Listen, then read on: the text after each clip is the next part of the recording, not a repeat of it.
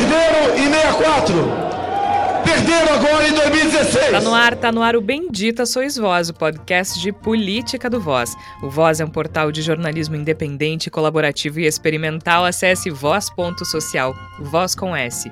No Twitter e Instagram é Voz Underline Social. Você ainda pode ouvir os episódios anteriores do Bendita no nosso site, voz.social, ou no seu aplicativo preferido. Do Coronel Carlos Alberto Brilhante Ustra, o pavor de Dilma Rousseff. E já que você está nos ouvindo, que tal apoiar o jornalismo independente? Acesse voz.social ou procure pelo nosso projeto no site do Catarse, catarse.me barra voz underline social.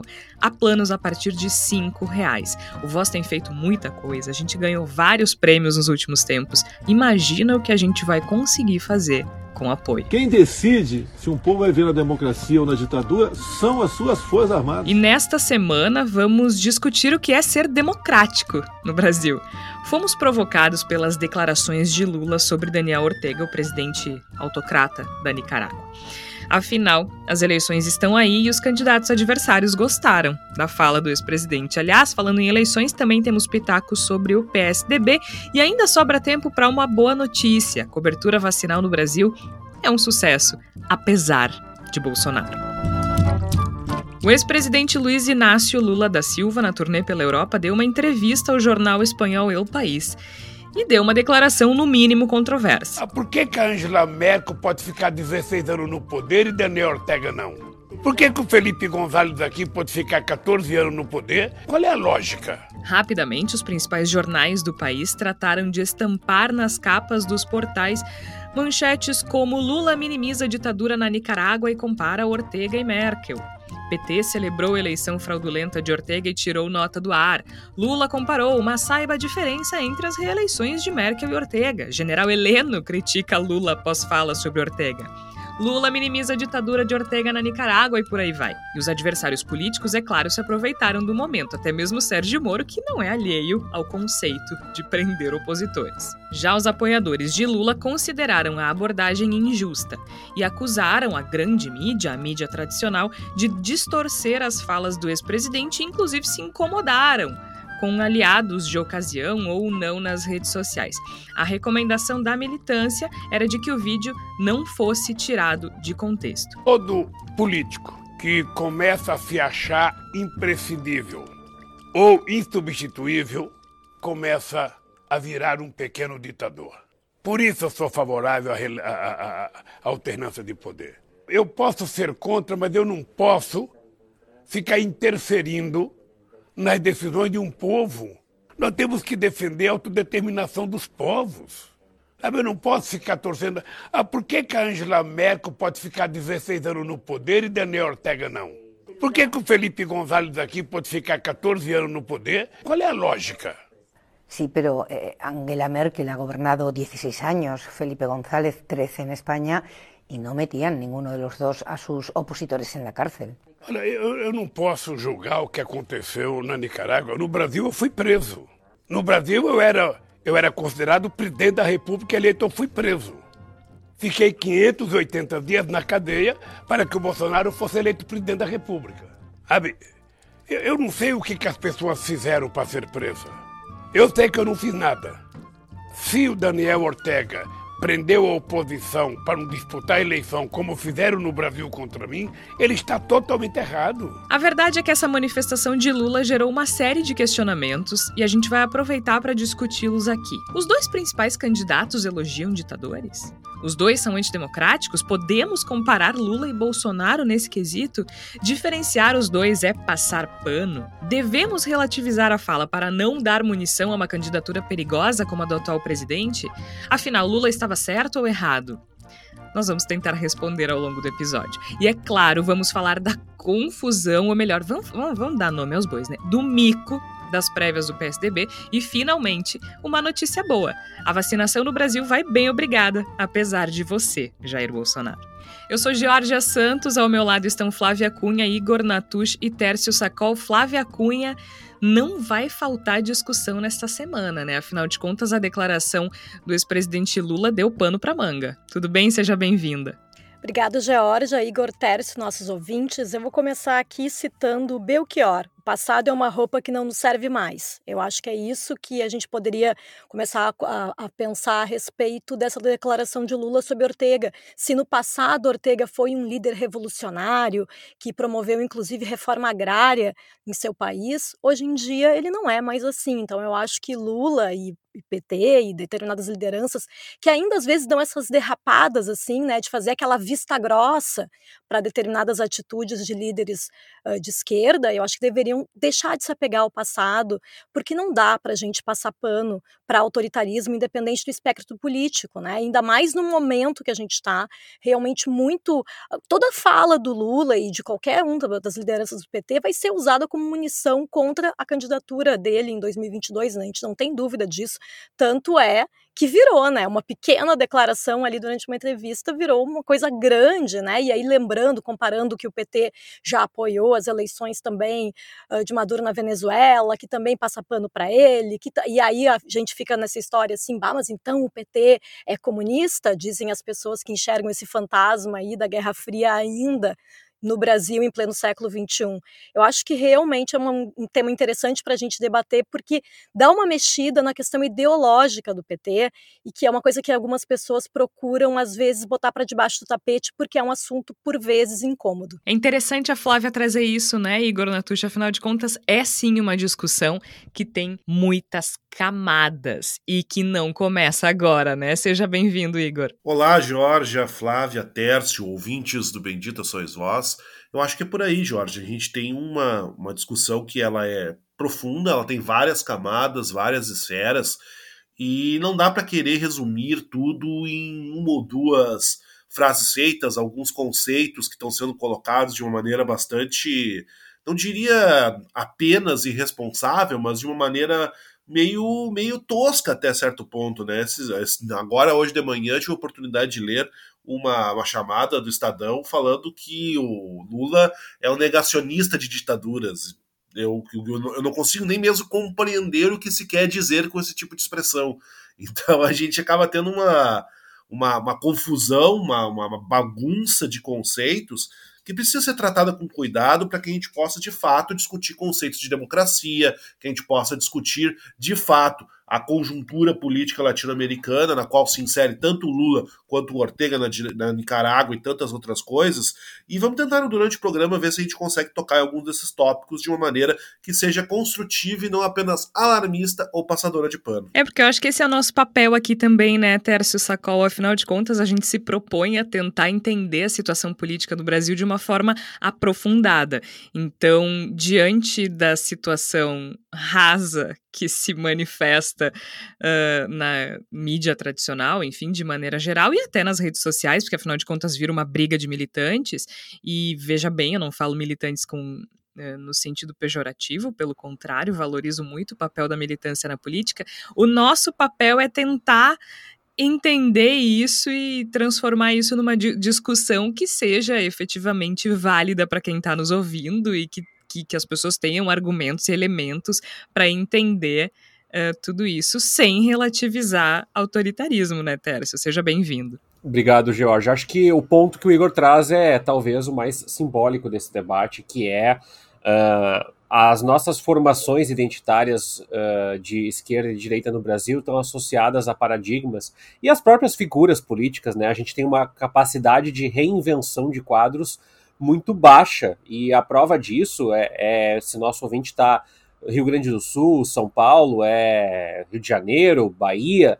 Basta pensar aí uh, nos seus candidatos a governo do estado, olhar para os candidatos a governo do estado, né? É, é, há uma pouca reciclagem desses nomes. E o Lula falou pouco, mas falou, falou mal, falou bobagem, porque Uh, ainda que exista algum debate de grau de subjetividade sobre a Nicarágua, ou sobre Cuba, ou sobre qualquer outro é, estado, é, nós suamos muito, e eu não falo nós como eu, no caso eu falo nós como democracia, nós somos muito para chegar num momento onde nós tivéssemos eleição, onde nós tivéssemos instituições, e colocar isso em perspectiva, ainda que sem querer, numa entrevista, é, causa desconforto, causa desconforto. E eu entendo, Georgia, eu acho que é, a oportunidade que pessoas buscam para colocar um carimbo gigante de autoritarismo, de totalitarismo uh, na candidatura de esquerda, como vem sendo feito em diversos lugares da América Latina, criando um fantasma do comunismo. Então, acho que, é, sobretudo em tempos de campanha, onde uh, uh, há muito mais em questão do que apenas um plano de governo, a, a saída do Jair Bolsonaro, que é vital para o país continuar existindo como país. Então, acho que dá para é, suprimir alguns tipos de citações e menções aí no debate público. Flávio Altércio toca numa questão importante que tu mencionou também na abertura, é, que é essa questão de, da necessidade, eventualmente, da mídia tradicional, especialmente a mídia que quer tanto uma terceira via, carimbar as candidaturas de esquerda como autoritárias, né? Porque aí a gente... Vamos começar pelo começo, né, gente? Essa entrevista o Lula deu ao jornal El País Uh, na Espanha, e a gente ouviu na abertura do episódio, a manifestação do presidente. O que acontece é que logo que isso foi divulgado nas redes sociais, né, principalmente pelo Twitter, foi divulgado aquele trecho inicial que a gente escutou ali, em que ele diz por que é que a Angela Merkel pode ficar tanto tempo na presidência e o Daniel Ortega não pode. Ao que a jornalista uh, do El País responde que ela foi eleita e, enfim, o Daniel Ortega mandou prender opositores. A militância pede que não, tem que divulgar uh, o contexto todo, que aí sim é um, é um vídeo de cerca de um minuto e meio, em que o Lula fala sobre a autodeterminação dos povos e, e, diz que se o Daniel Ortega efetivamente mandou prender opositores, está errado. Ok. Essa é, esse, essa é a contextualização e eu só estou reforçando aquilo que a gente já ouviu no começo, né? Então, sim, estamos deixando tudo uh, dentro do contexto como os apoiadores do ex-presidente Lula pediram. A questão é que a gente tem dois elementos importantes, né, Flávia? Primeiro, é, essa dificuldade de o PT, que sim elogiou, havia parabenizado Ortega uh, pela eleição e essa dificuldade do PT e do próprio Lula de se posicionar diante de governos de esquerda que não são democráticos, que até depois o Igor pode falar mais pra gente, a gente discutiu muito isso ontem no WhatsApp, uh, sobre essa relação histórica, né, com movimentos revolucionários na América Latina. Então a gente tem dois elementos, Flávia, essa dificuldade de o PT uh, conseguir contornar isso, como uh, o Igor vai explicar depois, mas também a gente vê e eu acho que esse pode ser o nosso começo, uma vontade tremenda da mídia tradicional brasileira de viabilizar uma terceira via. E isso fica muito claro quando o Lula fala sobre Ortega e ele veja bem, ele não elogia Daniel Ortega, né? Ele simplesmente faz uma comparação com Angela Merkel e relativiza o autoritarismo, isso é um problema, mas aí imediatamente surge essa vontade da mídia tradicional de equiparar Lula a Bolsonaro, né?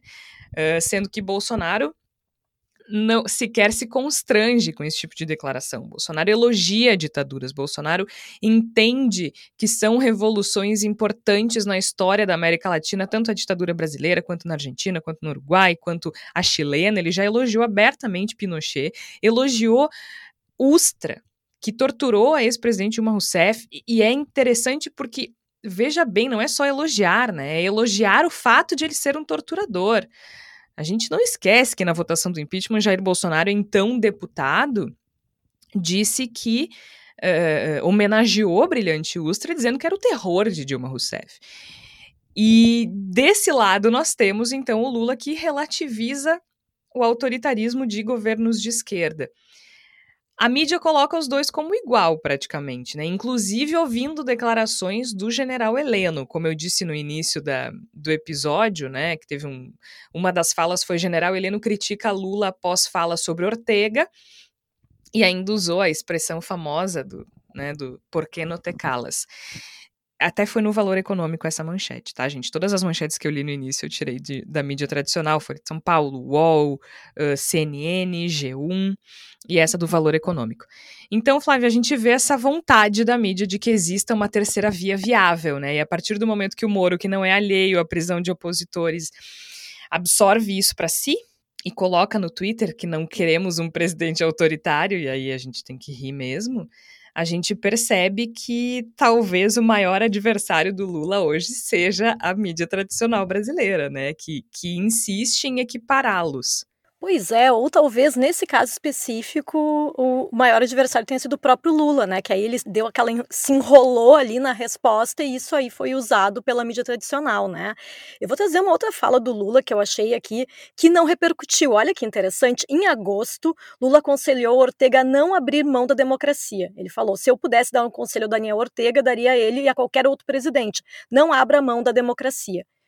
E essa fala, que é de, é de agosto, de uma entrevista também, foi ao canal 11 do México, ela não repercutiu de forma nenhuma, pelo menos assim, na minha bolha, não chegou. Então eu acho que é interessante isso, né? Quando ele fala para Ortega não abrir mão da democracia, isso não gera nenhum tipo de, de comoção, não gera nenhum tipo de manchete da grande mídia, não gera nenhum tipo de, né, de comoção nas redes sociais. Mas aí, quando o Lula dá essa escorregada, vamos chamar assim, não sei, porque acho que realmente acho que é esse apego, né, do, do PT a, a essas, a essas uh, ditaduras de esquerda, que ele não sabe muito bem como lidar, eu acho que o Igor depois vai poder falar melhor, bem melhor sobre isso, mas eu acho que realmente tem essa questão de, do, do tamanho que ficou, né? É uma declaração durante uma entrevista, uma fala que daí os militantes uh, do partido dizem que foi usada fora de contexto, mas não importa, né, no fim das contas, né, porque ele falou.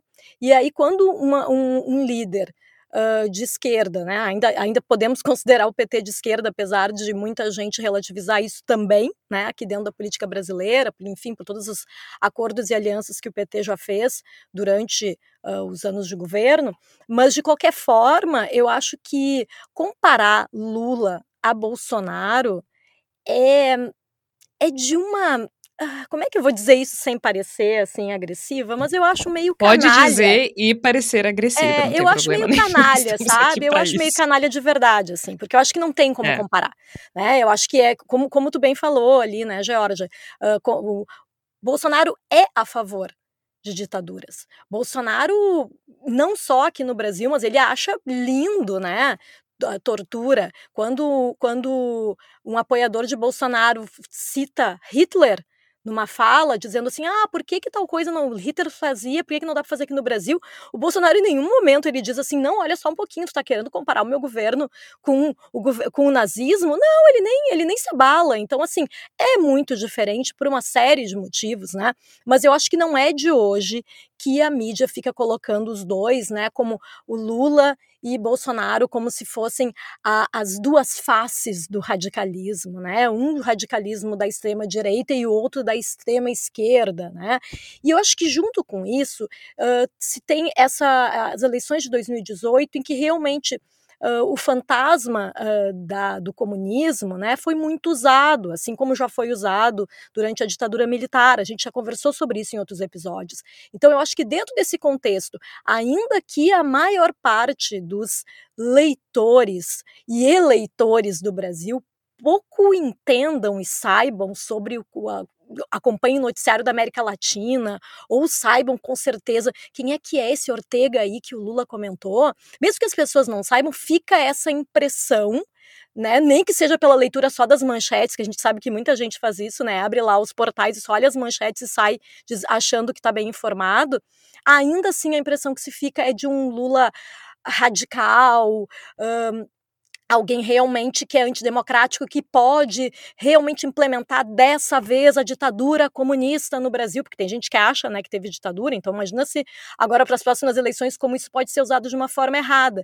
Eu acho que ainda que a declaração tenha sido colocada talvez fora de contexto, né? Eu acho que Lula poderia ter, usando uma expressão idosa, que ele poderia não ter colocado a mão nessa cumbuca, ele poderia ter dado aquela, aquela desviadinha, assim.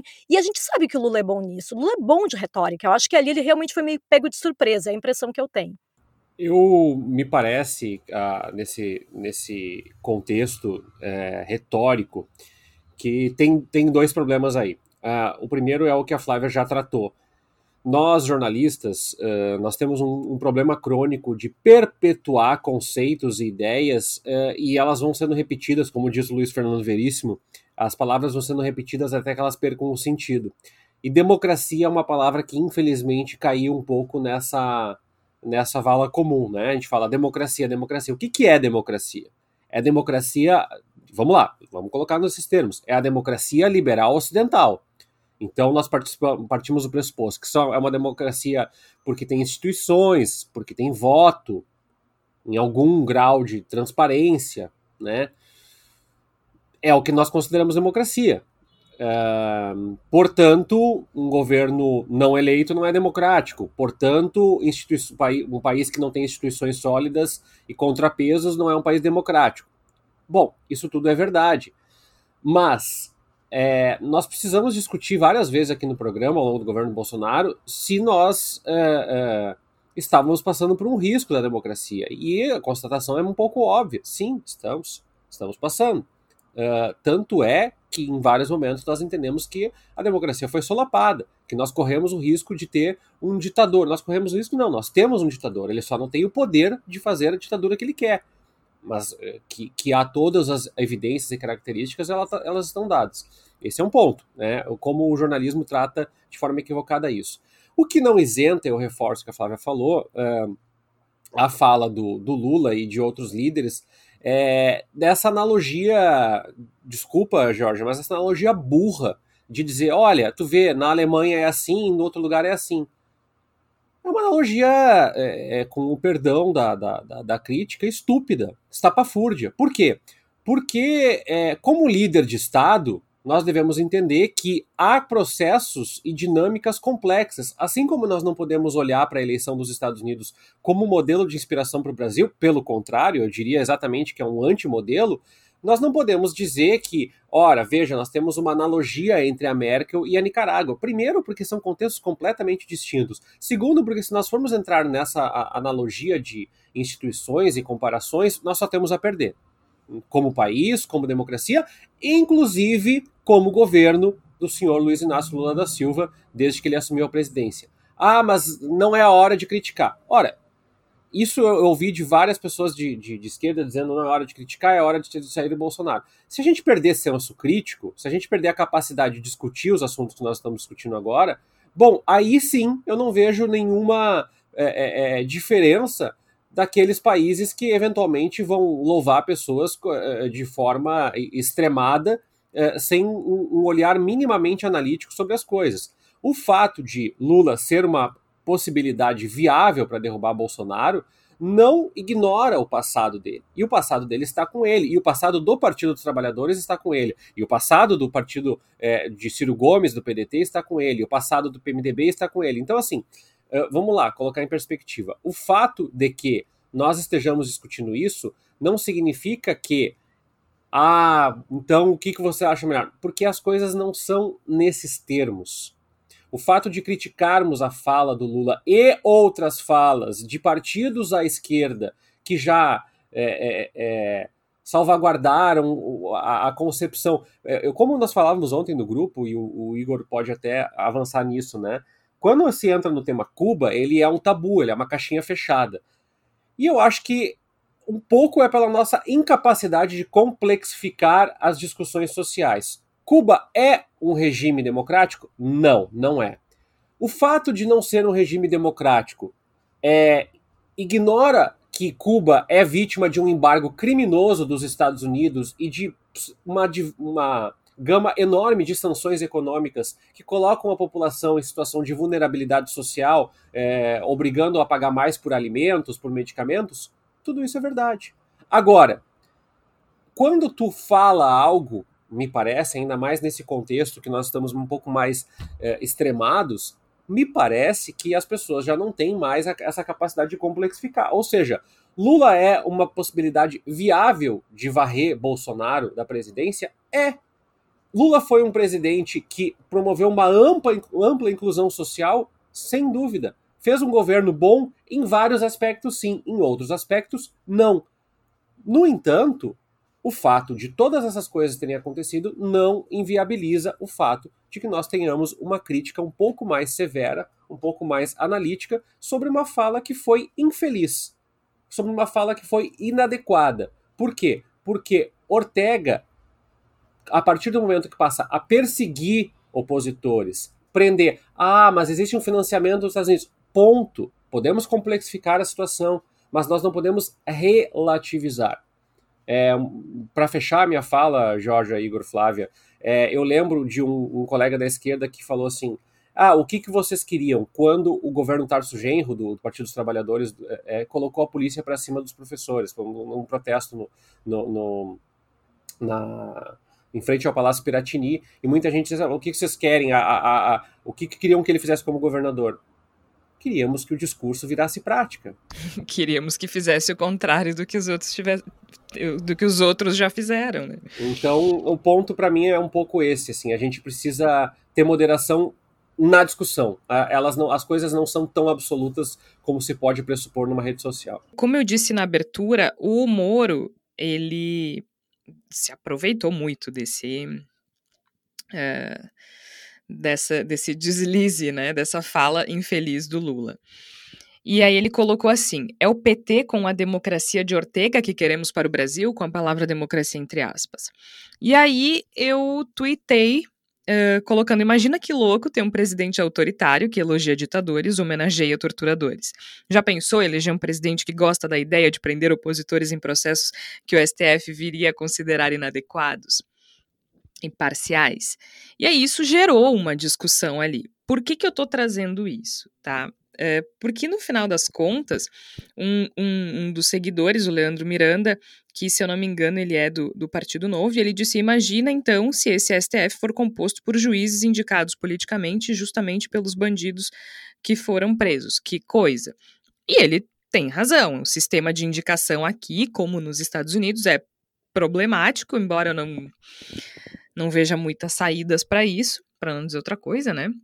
Mas isso não exime Moro, afinal de contas, o processo conduzido por ele também foi problemático, nós já discutimos aqui inúmeras vezes. E, inclusive, no julgamento sobre a parcialidade dele, dos quatro que votaram a favor do Moro, três foram indicados pelo PT. Mas o que está em questão é justamente a defesa da democracia, né? O Moro enquanto juiz, não seguiu os ritos para condenar alguém que mais tarde ficou claro que era opositor dele, né? E ele fez parte de um governo que é abertamente antidemocrático. Ao que o seguidor me respondeu: é a democracia. E temos dois candidatos elogiando abertamente ditaduras. Sim, temos, de fato. Uh, então, o que, que, sobra, né? O, o que, que a gente faz com essa informação? A gente já explicou aqui que, mesmo que a gente possa dizer de maneira simplória que temos dois candidatos que elogiam ditaduras, uh, a gente tem uma diferenciação básica. Primeiro, nós temos um candidato que elogia e gosta de ditadores e ditaduras, e temos outro candidato que elogia governos que podem ser enquadrados como ditaduras. E a gente já explicou aqui, a Flávia e o Tércio explicaram a exaustão por que, que é inadequado comparar Lula e Bolsonaro. E tem um elemento que eu quero trazer aqui que foi o que eu respondi para eles. Porque sim, é verdade, lamentavelmente os dois de alguma forma elogiaram. Mas além do que a Flávia e o Tércio já disseram, o que nos resta também é comparar a prática. E tem duas coisas muito simples aqui. Uh, não é um tema fácil, democracia não é um tema fácil, definir o que é democracia não é fácil, muito embora seja muito simples quando um cara elogia o Pinochet ou o Ustra. Mas tem duas questões aqui. Uma questão, na verdade, que é a prática. O governo Lula foi um governo democrático, que inclusive fortaleceu a democracia brasileira, e quem disse não foi a Geórgia, foi a Freedom House, que é uma instituição altamente liberal dos Estados Unidos que mede o índice de liberdade dos países e a partir de uma dezena de dezenas de indicadores estabelece se um país é livre ou não. O Brasil só atingiu é, essa a série histórica começa na década de 90, tá, gente?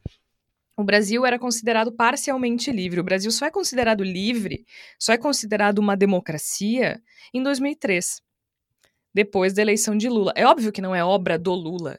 É uma obra da qual o Lula faz parte. A construção da democracia brasileira se dá com a participação de todo mundo que faz parte da arena política e que vota e que participa e que constrói esse país, inclusive o Lula.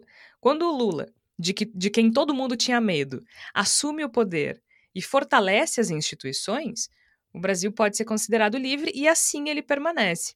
Mas desde 2015, 2016, desde 2014, na verdade, começa a perder pontos. E esse é o pior momento da democracia brasileira em muitos anos. Então, se é difícil discutir democracia, se é difícil discutir se a gente está passando pano ou não, se é difícil entrar no pormenor, porque desculpa, gente, política não é não é preto no branco, política não é tão simples, infelizmente há nuances e essas nuances precisam ser discutidas. Tem esse elemento muito fácil. É só olhar para um governo e para outro governo. Agora o Bolsonaro não é só uma aventura. Agora o Bolsonaro não é uma surpresa. Agora o Bolsonaro não é futuro. Agora o Bolsonaro não é algo que a gente não sabe como vai ser. Nós sabemos como é um governo Lula e nós sabemos como é um governo Bolsonaro. Se, a, se, se o teu parâmetro é democracia, se o motivo pelo qual tu vai escolher A ou B é democracia, é só olhar para o governo Bolsonaro e olhar para o governo Lula e entender que nós temos um governo democrático e um governo que não é democrático. A parte isso, Igor Natucci, a gente ainda tem camadas históricas que são ignoradas, né? Quando a gente faz essas discussões a respeito de democracia, até porque todas as, as discussões a respeito de democracia são pautadas pelo conceito da democracia liberal, né? Com certeza, Jorge. Eu acho que essa questão toda que nós temos, estamos debatendo aqui, ela pode ser enquadrada por mais de um viés. Né? Nós temos vieses diferentes que são possíveis para o enquadramento da questão que nos coloca essa manifestação, no mínimo, infeliz do Lula a respeito do Ortega. A que a gente vê sendo colocada cada vez mais na, nas redes sociais, na mídia, de modo geral, é uma discussão que a mim pessoalmente não causa maior interesse, assim, e para colocar em termos leves, que é justamente essa essa proposição uh, simplória de que tenta igualar Bolsonaro e Lula pelo viés de serem apoiadores de ditadura. A gente sabe que há muito tempo uh, setores significativos ligados à mídia, à grande imprensa, etc., tentam encontrar uma ponte que permita construir esse argumento extremamente precário que coloca Lula como um radical de extrema esquerda em oposição ao radical de extrema direita que é Bolsonaro. Recentemente a gente teve uma questão a respeito da regulamentação da mídia que foi utilizada sem grande sucesso, mas que se tentou também utilizar no sentido de indicar, olha aí, ó, Lula é um radical de esquerda, ele é da extrema esquerda, ele também não tem apreço pelas instituições democráticas. Óbvio que é um discurso que tenta colocar uma terceira via na roda, né? E a gente agora tem um argumento que eu também não sei se é mais forte, se é uma, se tem mais consistência em termos de mídia, mas é um argumento que está sendo utilizado da maneira mais profunda possível, que é esse de que o Lula defende ditaduras assim como o Bolsonaro, ou seja, nós estamos diante de duas pessoas que são iguais no seu desapreço pela democracia. Isso eu acho que já, já discutimos bastante durante o programa, acho que a Flávia, o Tércio e tu mesma, Georgia, colocaram isso de propriedade. Eu acho que é uma coisa, vou colocando um termo leve, desinteressante para a gente discutir. O que eu acho muito mais interessante, muito mais significativo e talvez muito mais contributivo por parte do Bendito Sois Vós é pensar qual é a crítica que nós, a, a esquerda, os progressistas, os identificados com uma visão mais progressista de mundo, podemos fazer, que tipo de crítica nós podemos fazer a essa colocação que o Lula fez? Como é que a gente pode analisar isso? E o que me parece é que não dá para ignorar que há um elemento até certo ponto geracional na manifestação do Lula. A gente está lidando com um, quase arquétipos, na verdade, do que seria uma revolução à esquerda na América Latina. Acredito que a grande maioria dos ouvintes e das ouvintes já leu Eduardo Galeano, teve contato com as veias abertas da América Latina, sabe muito bem a que tipo de questão eu estou me referindo. A gente tem um imaginário que é muito consolidado na realidade, inclusive, que trata a, a, a luta à esquerda na América Latina como um enfrentamento ao imperialismo. E aí não se pode ignorar, por exemplo, que Ortega tem uma ligação profunda com o movimento sandinista na Nicarágua, que foi durante muito tempo uma das principais manifestações revolucionárias de esquerda de toda a América Latina. Então eu acho que tem um certo apego que precisa ser levado em consideração. O fato de que pessoas como Lula, de que órgãos, né, organismos como o PT, de modo geral, são profundamente conectados com essa história, e aí eu tento usar narrativa num sentido muito diferente do que o Marcos Rogério utilizava durante a CPI da pandemia, a partir de que é sim uma construção de muitas mãos e de muitos intelectos e de muitas histórias, no sentido de que a, a gente está lidando com movimentos revolucionários contra o imperialismo. E me parece que ainda há uma identificação bastante clara, não só do Ortega, mas, por exemplo, na Venezuela, onde há uma grande dificuldade de fazer crítica ao regime autocrático de Nicolás Maduro, porque ele é conectado ao que fez o Chávez, ao conceito de bolivarianismo, né, a, Revolução Bolivariana e tudo mais, e também a Cuba, porque Cuba, a gente, como eu, coloquei, inclusive, na conversa que nós tivemos antes do programa, no preparativo para o programa, e agora eu trago para os ouvintes e para as ouvintes, se a gente for fazer uma crítica ao apoio de, do, da esquerda a Cuba, dizendo, ah, mas apoia a ditadura, está errado, fora com eles, isso é de uma, de uma simplicidade que beira o simplório. Isso é uma leitura uh, pobre, chã, pequena do que acontece, da toda a complexidade que envolve Cuba. Cuba não é, entre aspas, uma ditadura porque deu na telha. Um belo dia resolveu o Fidel Castro, ó, vamos fazer uma ditadura em Cuba, sabe? A gente tem um embargo fortíssimo que atua durante décadas de maneira criminosa sobre a ilha e que, dentro de um jogo geopolítico, força essa ilha numa direção autocrática até certo ponto.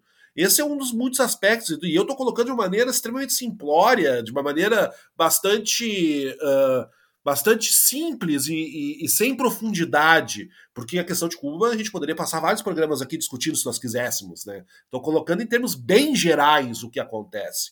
E me parece que a gente não pode aí sim armar, prensar e propor uma crítica, entre aspas, à esquerda, às falas como a do Lula, ou a da própria a nota que o PT lançou também de congratulação à, à, Nicarágua pela eleição do Ortega, ou todas as manifestações que a gente já viu a respeito do PCdoB, por exemplo, falando em apoio ao regime da Coreia do Norte, nada disso pode ser visto e analisado se nós não levarmos em consideração o fato de que está lidando com visões que são quase arquétipas, estamos lidando com paradigmas que são constituintes da própria visão que essas entidades têm a respeito do que é a luta à esquerda. Então a gente tem que, para poder fazer uma, uma, uma crítica a Lula, para fazer poder propor um questionamento a respeito de manifestações contra o Lula, que seja construtivo que, e que fuja dessa simplificação boboca de que, ah, então todo mundo apoia a ditadura, Lula e Bolsonaro são iguais,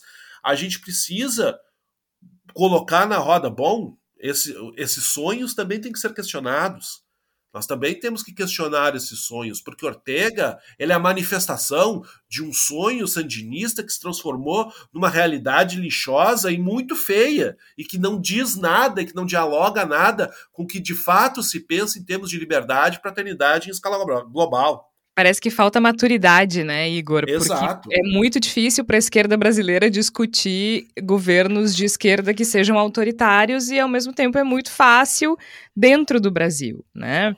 É, é, é, falta maturidade na arena política para discutir nuances. E é muito fácil também propor na, na outra esfera, né? Propor claro. um questionamento, uma, uma, ligação de Paulo Guedes com Pinochet, por exemplo, que é Não, muito bem isso, proposta. Assim, ó, o Daniel Ortega. Uh, se fosse de direita, a, a, esquerda brasileira estaria condenando com muita facilidade, sem pensar na autodeterminação dos povos, sem Isso. pensar nas nuances. Isso é fato também, né? Por outro lado, também a, a, dificuldade em se condenar está explicada pelo que tu disse. Só que a gente está tratando aqui, quando eu digo que falta maturidade, eu já falei isso várias vezes no Bendita, a gente é muito ingênuo para falar de política. Política é um jogo, gente. Política é um jogo. Eleição é um jogo, tá? E é muita ingenuidade esperar. Uh, que, que, a mídia vá pensar nas nuances na hora de tratar do governo, e ao mesmo tempo é, é, é quase eh, tosco dizer que a mídia malvadona também tá tentando destruir o Lula. Não é por aí, sabe? Eu gosto muito das análises que o professor Wilson Gomes faz. ele é professor titular da Universidade Federal da Bahia e ele pesquisa sobre uh, mídia e política e democracia e tudo mais. E ele tá apanhando a full, assim, desde nos últimos dois dias, justamente pela forma como ele se posicionou uh, diante dessa, dessa questão com o Lula. Só que ele traz algumas. Uh, algumas questões que eu acho interessantes de a gente colocar aqui, até para encerrar esse assunto e passar para o mico do PSDB, já que a gente está falando de eleição, né? Porque ele, ele é um defensor ferrenho da democracia. E ele diz: para mim, antes de eu ser de esquerda, eu sou democrata. E eu me identifico um pouco com essa informação, assim, com essa, com essa declaração dele. Porque a mim não interessa um governo de esquerda que não seja democrático. Tanto que vocês que me conhecem já sabem, assim, né? Eu me, me, me considero uma social-democrata. Mas o que ele diz aqui, é, enfim, né, o meu posicionamento não vem ao caso, mas o que ele diz aqui é o seguinte: é, que, por ser um defensor da democracia, ele aprendeu uma lição existencial básica que, quando há uma ditadura, a única posição moral e digna é ser contra ela. E ele nunca aceitou discutir essa premissa. Eu parto dessa premissa, eu acho que está certo. Mas ele também é, traz uma questão que é interessante. Eu acho que isso a gente tem que levar em consideração, que é um pouco meio que amarra o que a gente está falando aqui. Que Lula é democrata. Ninguém tem dúvida disso. Ele não tem dúvida disso e eu também não tenho dúvida disso. Lula foi presidente da República num período democrático, fortaleceu as instituições democráticas. Ah, mas houve corrupção. Tudo indica que sim, que houve corrupção. Mas ele foi preso, uh, respeitou essa prisão, inclusive, aguardou mais de 500 dias, né? uh, encarcerado, aguardou pela, uh, pela decisão do Supremo Tribunal Federal, que decidiu que ele poderia concorrer novamente e anulou as condenações dele. Uh, me parece que ele acata muito bem as ordens e os resultados e as imposições das instituições democráticas do país. Né? Não sei se vocês concordam comigo, mas ele foi um presidente democrático que, quando foi confrontado, uh, aceitou as decisões, mesmo que não concordassem com elas. E afinal, a gente sempre diz, né, que democracia é saber perder. Mas por que, que ele está dizendo isso? Porque, ok, o Lula é democrata, mas não basta. Como assim, Georgia? É preciso parecer democrata. Especialmente quando a gente está diante de um adversário político e de um presidente da República que tem aspirações autocratas, né? que tem aspirações nada democráticas. Então, se, se o objetivo do Lula é derrubar Bolsonaro, não basta a gente saber que ele é democrata. Ele tem que parecer democrata. Ele tem que agir como democrata o tempo todo. E... Primeiro, porque ninguém vai passar a mão na cabeça dele e aliviar para ele, né? E segundo, porque é importante para o restabelecimento da democracia brasileira. E aí tem um erro também que eu acho que é do. Desculpa, Tércio, eu já, já passo para ti, que eu acho que é do PT e da militância lulista de maneira geral, que é assim. Se comete um erro, e aí eu tô usando as palavras do professor, tá? Se comete um erro super grosseiro, evitável, né? Totalmente evitável, e a culpa é dos outros. A gente discutiu aqui a problemática de como a mídia abordou essa questão, e eu acho que está errado. Essa é uma questão. Mas não é culpa da mídia, não é culpa dos jornalistas, não é culpa de quem achou que o Lula falou que não devia ter falado, sabe? Uh, não, não, não é possível, assim, tem tanta gente coordenando campanha, né?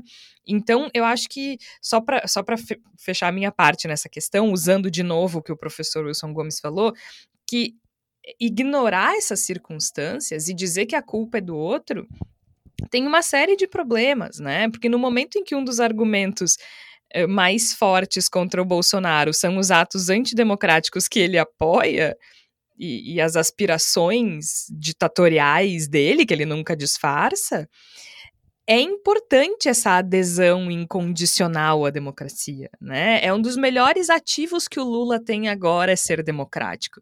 Não pode torrar isso. É ingenuidade achar que as pessoas vão ignorar e dizer, ah, não, mas veja bem, tem um contexto. Então, a reação dos bolsonaristas é dizer que, a, que o PT não é democrático, a reação do Moro é dizer que o PT não é democrático, que não tem problema com ditadura, uh, só com ditaduras que não são comunistas e por aí vai. Então, assim, ele, ele errou, ele não podia ter falado aquilo, não é negociável. A gente fez toda a avaliação histórica e responsável que a gente tinha que fazer. Mas ser democrático é um valor inegociável. Isso, e só colocando uns 30 segundinhos antes de passar por PSDB, eu acho que é uma, uma campanha que eu faço abertamente aqui, Jorge, é tomem cuidado, e, e vale para todo mundo, vale para mim também, é tome, tomar cuidado com essa com esse, essa caixinha que a gente insere esquerda barra direita quando a gente está analisando outros contextos. A gente está passando por uma, uma eleição no Chile agora, onde o, o, o Boric está indo para o segundo turno junto com o Cast, que é um extremista de direita, e muita gente está fazendo uma analogia como se tudo fosse um bloco só.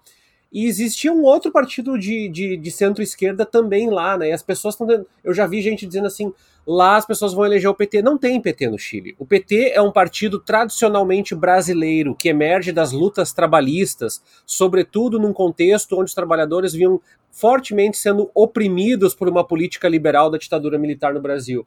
Então, tomar cuidado, porque a gente volta e meia busca essas analogias e vai lá dizer assim: ó, ah, tu vê o presidente do Peru que é de esquerda. É de esquerda, mas é uma pessoa notadamente homofóbica. É de esquerda, mas é uma pessoa notadamente conservadora no seu pensamento. Então, nem tudo se enquadra nas nossas concepções, porque nós vivemos numa democracia ocidental que está crivada de modelos que não são aplicados e outros que são. Então, tomar um pouquinho de cuidado, e isso vale para nós, vale para outras pessoas também, quando vão lá dizer assim, por que na Alemanha, por que na Suíça, por que na África do Sul? Pois é, mas cada país tem o seu próprio contexto, a sua própria esquerda, a sua própria direita, a sua própria não esquerda, a sua própria não direita, porque essas convenções têm a ver com o nosso processo democrático, com a nossa própria história. E a própria realidade social, né? Tanto que quando a gente estuda direita e esquerda, é super complicado de classificar isso, porque eh, geralmente os cientistas políticos escolhem uma posição relacional, sabe?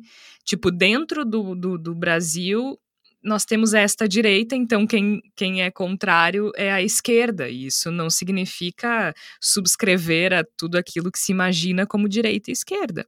É bem complexo, é bem difícil, tanto que é muito, muito, muito, muito raro uh, um cientista político ser questionado sobre o que é direita e esquerda e dar uma resposta uma resposta bem direta assim. Há alguns elementos que diferenciam isso, mas uh, não é não é uma, não é nada simples, né? Tanto que esses dias alguém disse assim, ah, porque o fulano é de esquerda porque é intervencionista. Existe intervencionista de direita, né? Nem todo, nem todo mundo que é de direita é liberal do ponto de vista econômico. É, ou alguém esqueceu da ditadura militar brasileira. tipo, pelo amor de Deus, né, gente? Então, tem muitos elementos, é bem, é bem complicado. E é isso, então, não não, a gente não tá passando pano para ninguém. Lula errou, mas a gente tem que sim analisar a prática. É muito diferente quando o Bolsonaro fala, porque, como eu já disse, Bolsonaro é antidemocrático e mostrou isso de várias formas. Assim como Lula fez um governo democrático e mostrou isso de diversas outras formas, o que não exime de crítica, nem Lula, nem o governo Lula, não é mesmo? Agora, falando em governo, Flávia Cunha tem uma notícia para te dar, antes de a gente falar do PSDB, até porque a gente vai só falar rapidinho, né? Tu sabia, Flávia Cunha, neste momento, quarta-feira, dia 24 de novembro, em que estamos gravando, retiraram o touro da bolsa, Flávia. O touro dourado se foi, foi retirado nesta manhã. Gostaria de te dar essa notícia em primeira mão. Eu espero que tu não, não, não tenha visto ainda. Eu vi alguma coisa por cima, eu vi que estavam determinando a retirada. Já foi retirado? Já foi içado símbolo do mau gosto. Aquela eu... símbolo da preguiça. a Flávia escreveu um texto, né? Antecipa, só fazer um, uma breve antecipação da palavra da salvação. A Flávia escreveu sobre o touro no, no Voz essa semana, né? Ah, eu acho que é um dos símbolos dos cafonas, né, desse 2021. Eu não poderia deixar de escrever, mesmo que ele tenha sido retirado. A, a, existência dele em algum momento ali realmente representa muito, infelizmente, do que a gente é obrigado a aguentar. Né? Já tem tantas dificuldades, ainda temos o mau gosto imperando em parte das pessoas desse Brasil aí que a gente tem que enfrentar, Bolsonaro. É o famoso significa, né? É, exatamente, exatamente. Só que sabe que eu vi que tem um, um vereador, realmente não sei qual é o partido dele, um vereador de Porto Alegre que, querendo trazer o touro pra cá, tá? Então eu não sei se a gente não vai ter que voltar. É o Camozato, aham. Uhum. Vocês já pensaram ter que ter o touro aqui? A gente vai ter que voltar a falar daí, né? Porque, imagina. Mas eu, mas eu achei o, o Toro, ele acabou sendo bastante simbólico desse, de, de, desse delírio de crescimento que toma conta do Brasil, né? Porque se criou uma, um evento maravilhoso em torno do touro, olha só o presente para a cidade, olha como é lindo o nosso touro. E aí surgiu a realidade do fato dele não ter o direito, né, não tá a documentação correta para que ele estivesse naquele lugar, e ele foi içado e, leva, levado embora, que nem o nosso crescimento econômico, né, que se falou muito como é lindo, e aí chegou a realidade e disse que não, não vai ser lindo, não. E é tipo o governo Bolsonaro, né, Igor, que faz os negócios e volta atrás depois. É tipo. É, é exatamente. É o retrato do negócio. Agora, Igor Natucci, o que foram as prévias do PSDB? Começa que a imprensa, aí sim a imprensa tá errada, tá tratando como se fosse o primeiro partido na história do universo a realizar prévias. Inclusive, não é nem a primeira do PSDB, afinal de contas, quem não lembra daquela foto maravilhosa? Daquele senhor sem cuecas caído no meio-fio.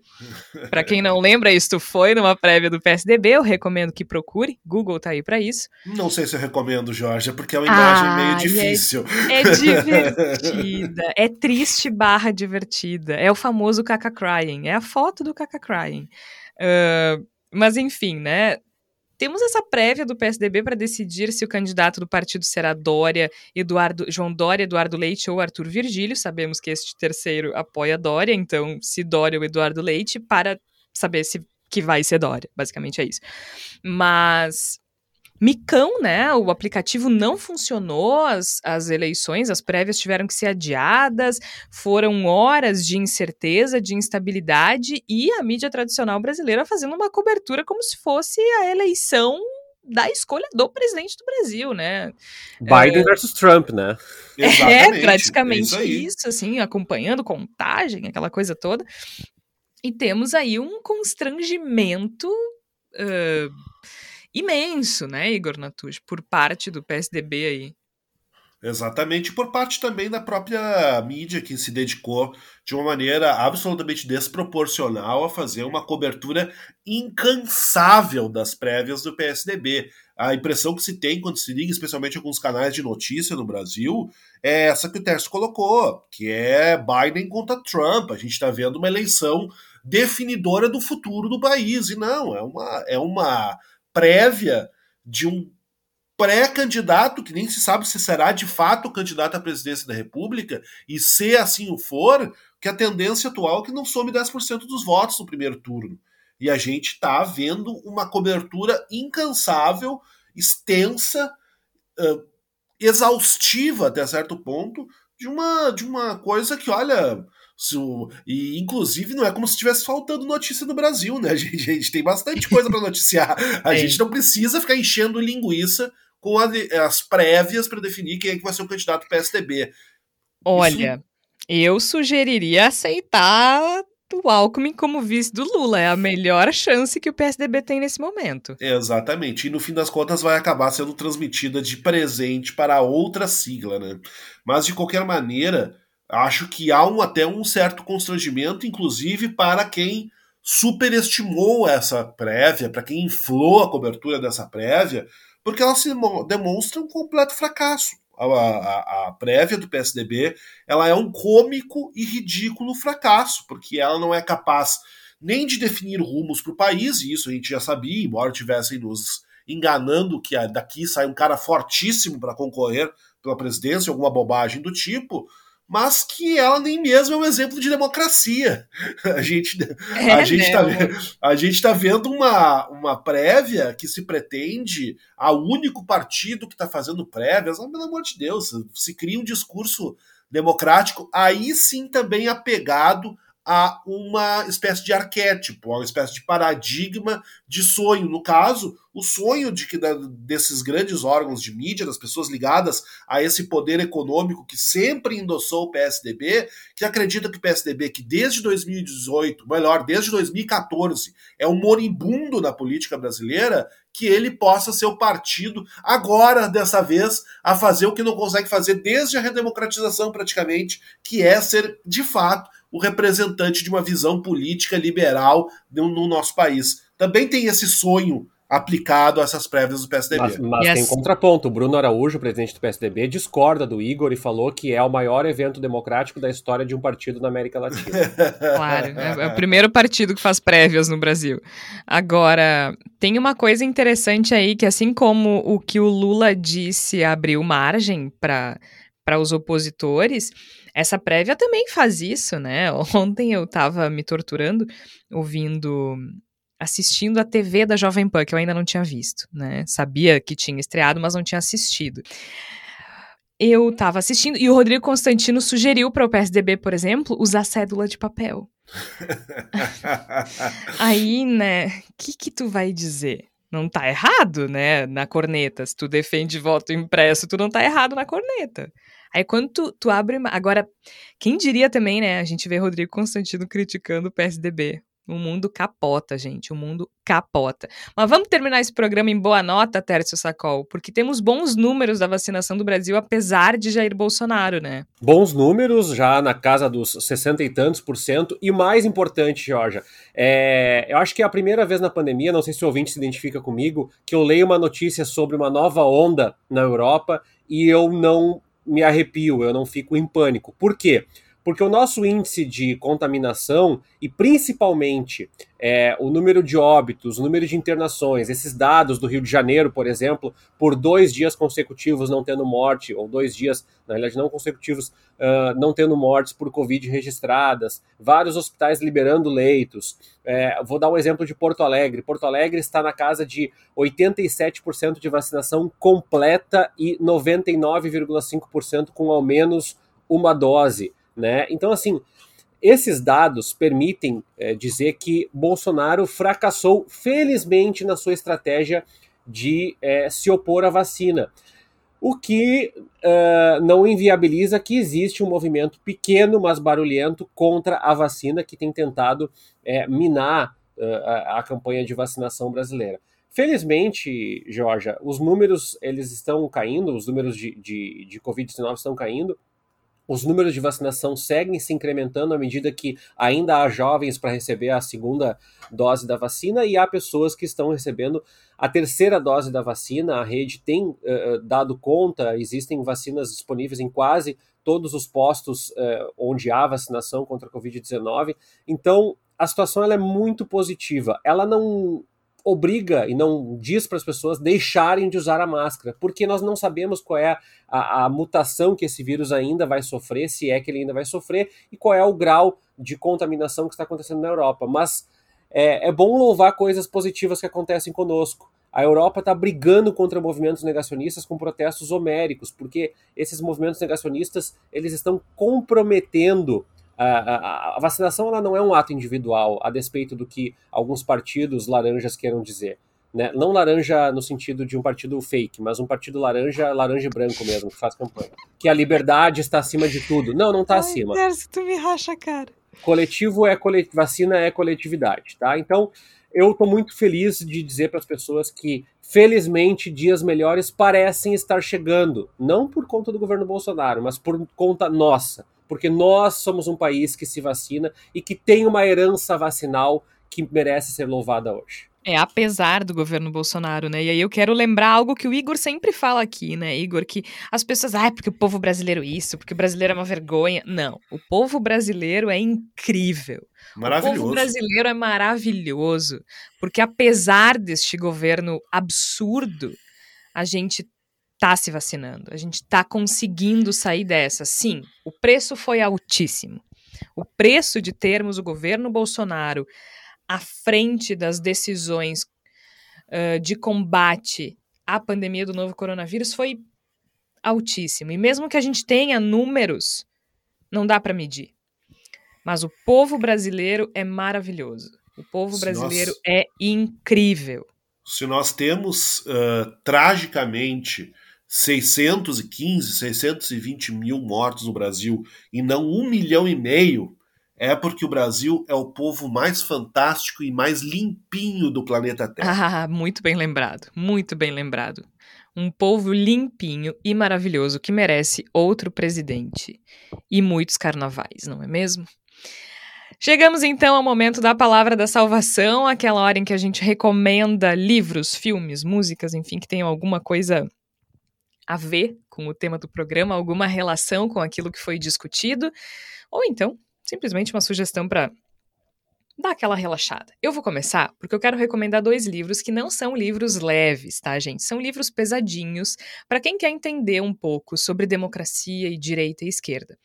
Assim, é muito pouco provável que você vai encontrar um livro que fale sobre o que é democracia que seja de um, seja uma leitura fácil e leve, porque é um tema absolutamente difícil, absolutamente complexo. E também é praticamente impossível encontrar um livro, algum material que fale sobre, sobre democracia e direita e esquerda de um ponto de vista isento. Por quê? Porque todos nós temos nossos filtros. E aqui eu, eu, eu, gosto de tratar, mesmo que a gente fale de ciência política, e é uma ciência, a gente ainda faz escolhas na ciência política, assim como no jornalismo. Eu escolho qual vai ser minha fonte de pesquisa, eu escolho qual vai ser. Uh, a, a, minha linha de trabalho, minha área de atuação. Eu escolho quais são os autores nos quais eu vou me amparar. Então, eu vou sugerir aqui um autor que é mais associado à esquerda, mas que fala de uma forma objetiva como poucos a respeito de direita e esquerda, que é o Norberto Bobbio, tá? É um cientista político muito conhecido que tem um livro chamado Direita e Esquerda. É um livro bem pequeno, tá? É, é um livro bem curto, se chama Direita e Esquerda: Razões e Significados de uma Distinção Política, da editora Unesp. Está na terceira edição aqui no Brasil, que é de uh, março de 2012. É um livro curto, mas não é leve. Ele é um livro bem denso, mas se tu tens algum interesse em entender melhor a história da, da, de, de, como, né, a história da direita e da esquerda, como isso surgiu e como isso evoluiu, e se ainda faz sentido falar em direita e esquerda, é o livro que eu recomendo. E sobre a democracia, também dele, O Futuro da Democracia uma defesa das regras do jogo. Aqui é um estudo bem importante para entender assim esses conceitos de liberdade, justiça social, o dinamismo, aquilo que a gente estava falando, porque democracia direita e esquerda são conceitos que adquirem no, contornos diferentes conforme o país em que eles estão inseridos, por incrível que pareça. Não existe uma, uma planta, né, uma blueprint de como instaurar uma democracia num país. Então, esse livro, O Futuro da Democracia, ele reúne sete ensaios que foram publicados entre 78 e 84. Eles são antigos, sim, mas é bem interessante para tentar uh, entrar nesse debate sobre as transformações pelas quais passou a democracia. Ele fala sobre democracia real, sobre democracia ideal, né? E tem uma coisa interessante que é assim: mesmo a democracia mais distante do modelo ideal não pode ser confundida com um Estado autocrático e menos ainda com um totalitário. Então ali ele discute uh, as, as, promessas, inclusive não cumpridas, das democracias que ele estuda, como pluralismo, representação de interesses, persistência das oligarquias, espaço limitado de participação política, poder invisível e, claro, educação para a cidadania. Então, se alguém tiver interesse em mergulhar um pouco mais, esse livro é da editora Paz e Terra, está na 15 edição, né? Então, é um livro um pouco maior do que o anterior, vale a pena. O Futuro da Democracia e outro, Direita e Esquerda. Flávia Cunha, qual é a tua sugestão dessa semana? Eu comecei nessa terça-feira a ler, motivado pelos nossos, debates no grupo sobre essa questão da Revolução Sandinista. Eu comecei a ler A Dos Muchachos, a história da Revolução Sandinista e seus protagonistas, de autoria do Sérgio Ramírez. Sérgio Ramírez, deve ser assim, não sei, sou péssima no espanhol. Mas, enfim, é um escritor muito, muito é, é, prestigiado. É praticamente impossível para mim a coisa do G e, e do J no espanhol. Eu sempre, meu cérebro sempre buga.